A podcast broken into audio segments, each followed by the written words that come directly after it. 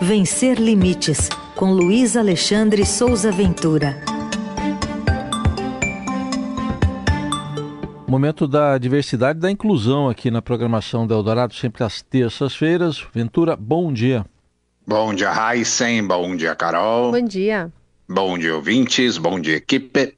Ventura, como é que o resultado das eleições de domingo afeta a população com deficiência no Brasil, pelo que as urnas revelaram? Olha, Raíssen, a pergunta é: quem vai representar as pessoas com deficiência no Congresso Nacional? Essa é a pergunta que a gente precisa responder após o resultado dessas eleições de domingo, para a gente ficar ali entre os 513 deputados federais e os 81 senadores, se há alguma pessoa com deficiência eleita para mandatos a partir de 2023. E com ou sem a presença de pessoas com deficiência nessas duas casas, quem de fato tem algum interesse nas pautas da acessibilidade e da inclusão. Fato é que há pouquíssima representatividade. A senadora Mara Gabrilli, que disputou a vice-presidência da República na chapa da Simone Tebet, continua no Senado por mais quatro anos. O deputado federal Felipe Rigoni, que é cego, que está no primeiro mandato, não conseguiu a reeleição. O Romário, que não é pessoa com deficiência, mas atua nessa causa, conseguiu a reeleição para senador. Tem uma novidade pelo Mato Grosso, a jornalista Amália Barros foi eleita com a bandeira das pessoas com visão monocular para deputada federal. A gente tá, não tem a lista completa de pessoas com deficiência no Senado e na Câmara. Agora, vamos prestar atenção a alguns números.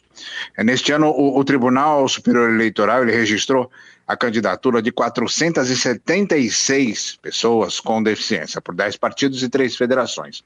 Isso equivale a um sexto um sexto, menos de dois, perdão, a 1%, 1,6% do total dos candidatos registrados, menos de 2%. Desse total, são 264 pessoas com deficiência física, 115 com deficiência visual, 59 com deficiência auditiva, 13 pessoas que se declararam como autistas, e 41 que disseram ter outros tipos de deficiência. Essas pessoas concorreram, 10 concorreram à reeleição e tinha 466 na primeira disputa. A gente teve a Mara, uma mulher com deficiência na disputa pela vice-presidência, quatro pessoas com deficiência na briga por cargos de governador, duas para vice-governador, duas para o Senado, 167 para deputado federal, 284 para deputado estadual em todo o país, além de 15 para deputado estado, é, distrital e um para segundo suplente. Então, essa é a movimentação. Aqui em São Paulo, para a Assembleia Legislativa, entre todos que se representaram a população com deficiência, só teve uma pessoa que foi eleita, foi a jornalista Andréa Werner, foi eleita deputada estadual. Ela não é uma pessoa com deficiência, ela é mãe de um menino autista, ela atua nessa causa, ela tem bastante seguidores no Instagram e tudo mais. Ela foi uma das lideranças das ações aqui no estado de São Paulo é, pela aprovação do rol exemplificativo da ANS, que foi aprovado e sancionado agora em setembro. Como eu falei, a gente não sabe a lista completa nos outros estados e no Congresso, mas é de fato a nossa representatividade, mais uma vez, é muito baixa, é minúscula. E a gente precisa lembrar que nos últimos quatro anos, diante dos diversos, diversos ataques aos direitos das pessoas com deficiência pelo governo federal e pelos próprios parlamentares no Congresso, foi a atuação de determinados deputados e senadores com a pressão popular e das instituições que garantiu a continuidade desses direitos. Agora resta saber como é que vai ser esse cenário a partir de 2023, mas a gente repete, a representatividade é mínima. Bom, também queria chamar a atenção do nosso ouvinte sobre o lançamento do Guia de Comunicação Acessível e do primeiro banco de imagens de pessoas com deficiência do país. Detalha pra gente, por favor, Ventura.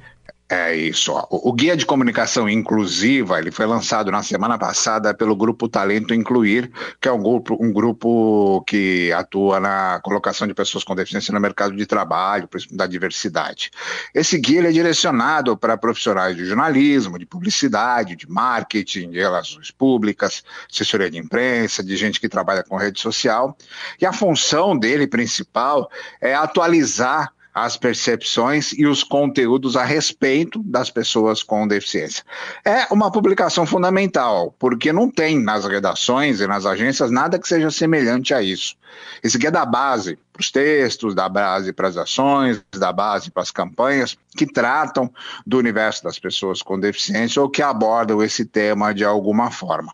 O problema é que ainda tem, na maioria das vezes, pessoas com deficiência que, que não participam dessas construções. E aí, por não ter essa opinião, não ter essa avaliação, não ter essa observação de gente que vive essa realidade diariamente, os resultados costumam ser ruins, costumam ser capacitistas, estereotipados, estigmatizados, até preconceituosos. Essa comunicação que envolve o tema das pessoas com deficiência, quando não tem essa orientação, ela ainda tem características muito benevolentes, parece que é um favor, que carregam o, o discurso da superação, né? E não tratam as pessoas com deficiência como pessoas mesmo, como ser humano, né? E aí o que costuma acontecer no jornalismo, na publicidade, no marketing, na assessoria, assessoria, nas ações de RP, até nas redes sociais, quando há um tema da pessoa com deficiência, mas não tem pessoa com deficiência no trabalho, é uma presunção, ou seja, a pessoa que faz aquele trabalho, que tem um conhecimento técnico a respeito de, da estrutura de comunicação, mas não sabe nada sobre a deficiência, presume ter esse conhecimento, e aí é sempre uma coisa muito ruim. É um exemplo bastante recente dessa história de você não saber sobre a diversidade e colocar na rua uma campanha sobre a diversidade é a, o exemplo da Jade Picon na campanha da Arezo sobre o tema da afrodescendência, né? É, falando sobre rapidamente sobre o primeiro banco de imagens do Brasil para produção e venda de imagens da diversidade da população brasileira, principalmente das pessoas com deficiência, o nome dele é Winstock. Ele já foi lançado, já está no ar tem uma média já de 400 fotos e uma perspectiva de chegar a 3 mil imagens nos próximos meses de pessoas com deficiência reais, de diferentes idades, gêneros, etnias e regionalidades. Eu falo de pessoas com deficiência real porque a maioria dos bancos, ou quase praticamente todos os bancos de imagens que tem pessoas com deficiência, não tem pessoa com deficiência de verdade. Tem uma pessoa na cadeira de rodas, mas ela não é usuária da cadeira de rodas.